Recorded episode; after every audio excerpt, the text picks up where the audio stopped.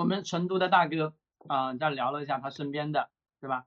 身边朋友前期生意做得很好，但是呢，慢慢的到了四五十岁了，觉得很累了，很累的时候就想着，哎呀，找个接班人，对吧？那好，接班人的问题啊，我们先来思考一个问题：接班人是不是首先一个就是要跟这个创始人，就是这个领导人，那能力所相符，对吧？可能换一个领导人，这个企业又是不一样的。对，可能像大家会说，哎呀，像我一样，我们才得，对吧？可能换一个人来做，就可能不是现在这个状态，就就会变得非常的火爆。但是呢，基于我自己个人的原因，因为我不想太过于冒风头。为啥？第一个，对于我来讲，钱足够花，足够我去用就可以了。为啥不想去冒那风呢？第一个，大家永远去记住，中国的社会体系当中，永远是枪打出头鸟，这是注定的，没有办法去改变。这是中国几千年的文化历史所遗留下的。我知道我自己是挣点钱就可以了，没必要什么哎那么高调的去告诉所有人，哎呀你非常非常有钱，没必要。核心问题是你一定是记住，口袋得要有钱，这是。我自己所给自己所定义的，一直我给自己定义什么？你就做个普通人就好，不需要去做的那么非常非常的宏伟，非常非常的大，没必要。核心问题你自己挣点钱，踏踏实实过日子就行，这是我给自己定的目标。那好，换到接班人上来这个思考，这个接班人一定是这个企业做的很好，核心是什么呢？核心是这个领导人一定是有能力的。那有能力最关键是，比如说像我一样的，真的我自己。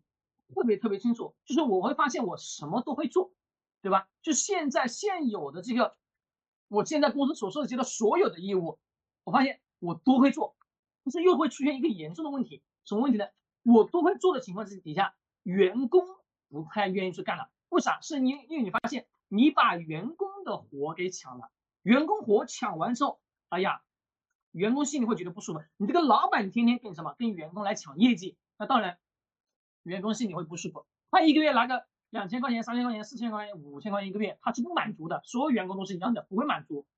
那你讲，你能不能想办法把你身上的能力传给这些员工？但你发现你在传给员工的过程中，员工的接收能力跟我们真正做老板的人、真正有投资思维的人、真正是做企业家的这种人的，他身上那种品质、那种品德是完全是两个人，对吧？那好。当然没办法，什么把你的知识、把你的体系完完全全是复制给别人。就比如说，我们在经常讲投资，对吧？我能做得很好，但是未必所有人都能做得很好。为啥？是因为你所 get 到的那个点，那个什么，就是无形的，你没办法去把所有东西进行复制。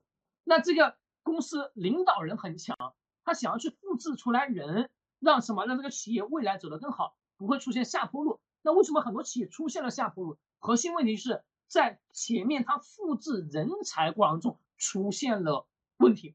大家也会说，哎呀，可能是这个领导人有了自己的一些独特想法，哎呀，真的觉得钱挣的够了，差不多了，那好吧，企业让他自生自灭吧，对吧？那这种人什么是像我一样的，就是自私心理会比较强一点。为啥呢？是我会发现我自己挣够了钱可以了，我不需要什么，哎呀，我不需要去想着。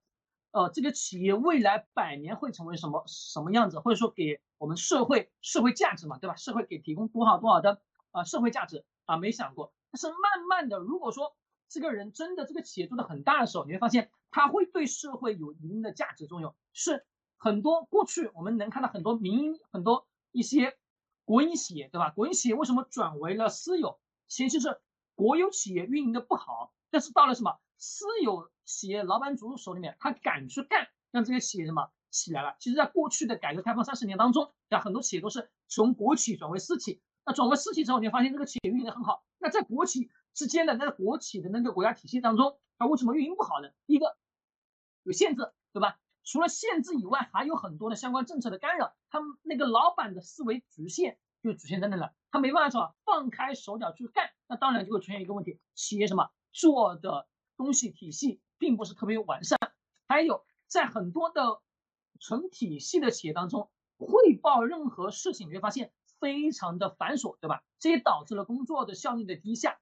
那这种企业最后运营下来，慢慢慢慢什么会出现下滑的阶段？是在我们今天的深圳，很多一些比较大的公司，它都是一样，流程化的东西很多，但是你发现流程化的东西到最后并没有什么给企业带来有特别大的帮助。但是这些流程化的东西也就是让整个工作的开展没有什么混乱。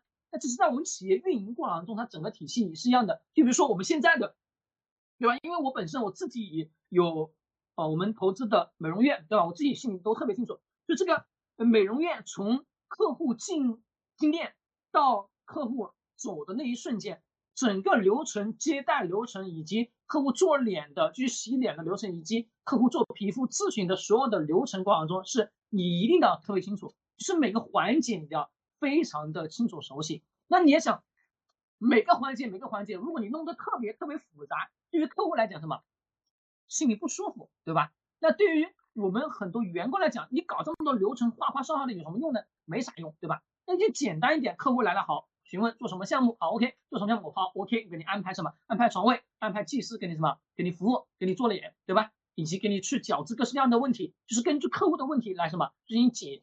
解答以及跟什么客户的那些，呃，他所想要达到的效果去进行沟通，那这个时候你发现效率就高了。但是呢，这个过程中流程是不是得要有？就是培训的流程还是得要有。但是呢，流程并非是框架，这个框架只是说你按照这个流程体系标准这个一二三四五五个点往下来去走，对吧？走完之后不会出现大错就可以了。但是很多真正的那些国有企业，啊形成流程化的企业，你发现。它很多东西都是死的，就很多员工，很多员工，就是我们现在看到了非常多的四十多岁、三十多岁的人在这种企业上班，你会发现他的思维很固化。为什么？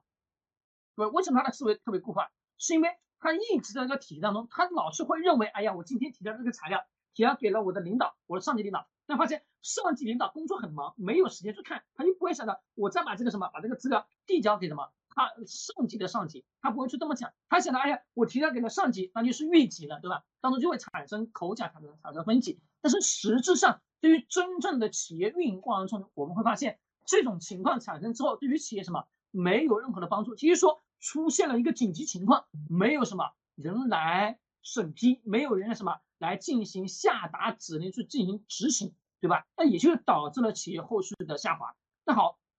是流程的过程中，是国有企业，就是呃国营企业，到我们现在变成很多私有企业。为什么到私有企业当中会变得很好呢？你会发现，私有企业当中很多很多什么，整个管理体系也是完善的，但是你会发现它没有那么多的死板。这个领导人他不会说，哎呀，你今天你的资料一定一定得要去提交给谁？他没有，只是说你可以提交给你上级。如果说有紧急情况，请干嘛？直接提交到你上级的上级，找到那个负责人去什么，去进行处理。这个时候处理的效率变高了，企业运转的速度也变快了，自然而然什么，企业效率就会往上去走。那好，回到我们刚刚所说的，为什么大量的企业老板做的很好，到后来自己什么，自己不想做了，发现再找到传承人也找不到，也没办法去复制出来好的人才。核心问题就是你还是回到原点，没有去找到那个跟你一样。有热血的人，就是有想把这件事情去做好的人，有想什么在这个领域去扎根的这种人才。就说白了，今天社会当中人才各位很多，但是我们能找到适合自己的人才太少太少。我举个例子，就是比如说我们上次跟他在群里我发的那一次牢骚一样的，找个美工各位，我们想让他设计的图片好看一点啊，高大上一点，对吧？轻奢一点，你发现你怎么跟他讲，怎么跟他讲，他还是什么？设置出来那个非常 low 的图片也不好看，你把模板做出来给他，你会发现他所有什么都按照那个模板来啊，粘贴粘贴粘贴，你会发现做出来图片。